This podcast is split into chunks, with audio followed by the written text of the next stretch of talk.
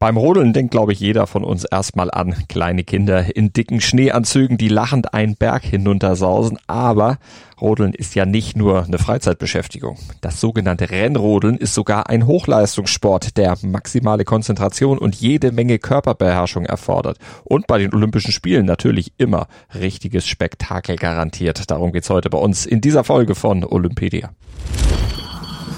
Olympedia die akustische Enzyklopädie der Olympischen Spiele auf meinsportpodcast.de. Rodeln.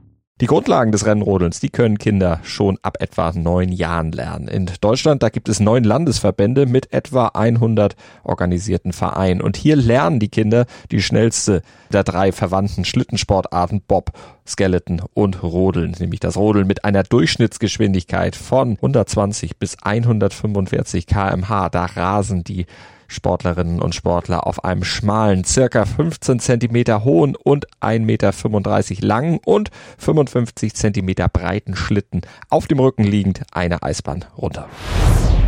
Das Rennrodeln entstand im 17. Jahrhundert in Russland. Allerdings gab es damals noch keine Schlitten. Stattdessen rodelten wagemutige Männer auf Eisblöcken mit Sitzen aus Wolle und Holz eine selbstgebaute Eisbahn hinunter. Dazu wurden selbstgebaute Holzrampen mit Schnee bedeckt, so dass eine mehrere Zentimeter dicke Eisschicht entstand.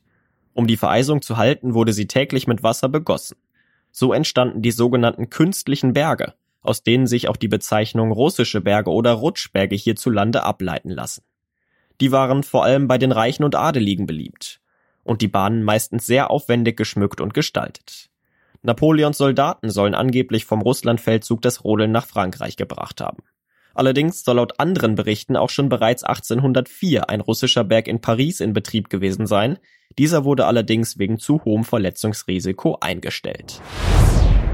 Von Frankreich kam das Rodeln dann in die Schweiz, wo sich aus der Freizeitbeschäftigung nun das Rennrodeln als Sportart entwickelte. 1883, da fand in Davos in der Schweiz der erste organisierte Wettbewerb statt. Die Teilnehmer fuhren damals auf einer vereisten, vier Kilometer langen Straße zwischen Davos und dem Dorf Klosters.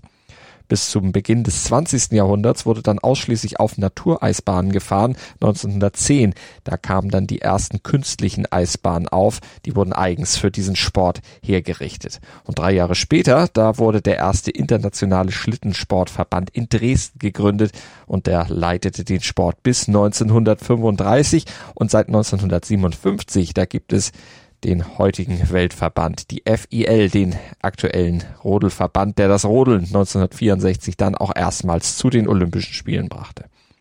Und nach dieser Olympiapremiere, da trennte sich der Sport dann in Kunst- und Naturbahnwettbewerbe auf. Heute werden die Wettbewerbe fast ausschließlich auf Kunstbahnen ausgetragen.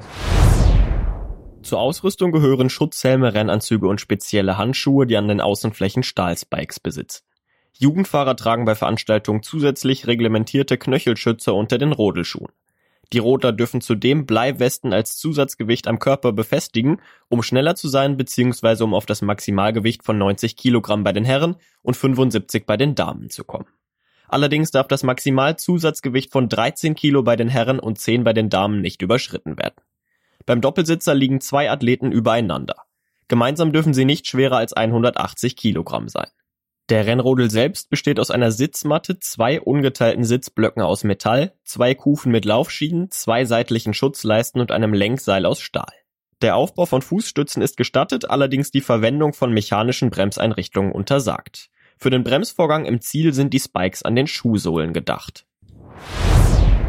Besonderer Bedeutung kommt beim Rennrodeln dem Start zu. Der Start erfolgt sitzend auf einer Startrampe.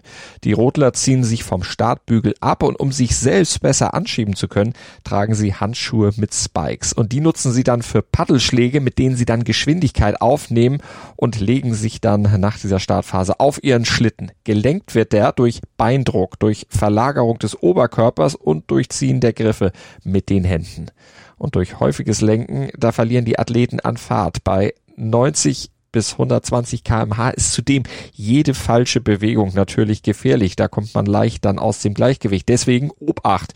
Und bitte nicht zu sehr aufrichten oder überhaupt aufrichten beim Rodeln. Es geht vor allem darum, sich so flach wie möglich auf dem Rodelgerät zu halten. Traditionell finden die Wettbewerbe in drei Disziplinen bei den Herren und Damen statt. Dem Einsitzer, dem Doppelsitzer und der Teamstaffel.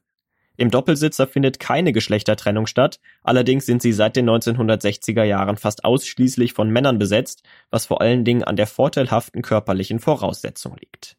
Im Einzel werden über zwei Tage hinweg vier Zeiten absolviert.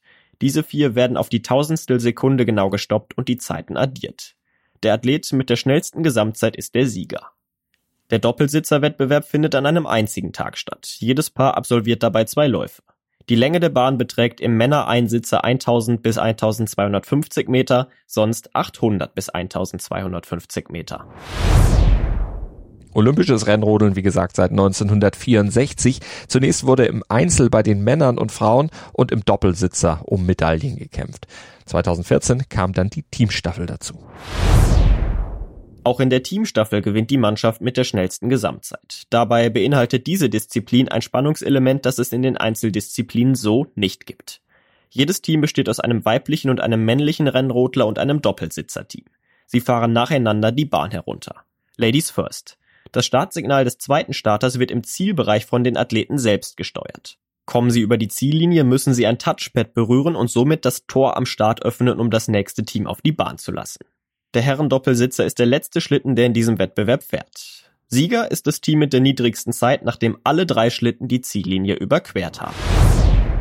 Deutschland ist die dominierende Nation im Rennrodeln. Teams der DDR und der BRD, die fuhren seit 1964 zusammen viermal so viele Medaillen ein wie die internationale Konkurrenz. Italien und Österreich folgen mit weitem Abstand im ewigen Medaillenspiegel. Die deutschen Damen, die eroberten 2002 in Salt Lake City und 2006 in Turin sogar das komplette Podest. Und 2014 in Sochi, da holte Deutschland in jeder Disziplin Gold trotz solcher Megabilanzen muss man aber sagen, der Rekordmedaillengewinner bei Olympia, der kommt nicht aus Deutschland, sondern der kommt aus Italien. Und er heißt Armin Zöggeler und den nennt man ob seiner Medaillenausbeute Il Cannibale. Der gewann in seiner Karriere zweimal Gold, einmal Silber und dreimal Bronze. Der deutsche Georg Hackel, der gewann zwar insgesamt nur fünf Medaillen, holte aber dreimal Gold, genauso wie sein Landsmann Felix Loch.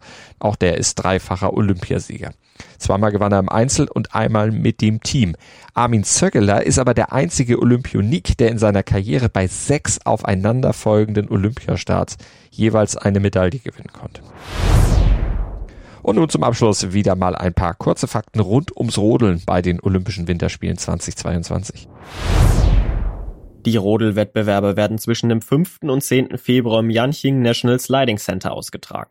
Das Center befindet sich im Shaohaitu Berggebiet, 74 Kilometer von Peking entfernt. Die Rodelbahn ist 1615 Meter lang, hat ein maximales Gefälle von 18 Prozent und 16 Kurven und ist die erste ihrer Art mit einer 360-Grad-Kurve. Den Temporekord im Rennrodeln hält Felix Loch. Schneller als seine 153,98 Stundenkilometer war noch niemand.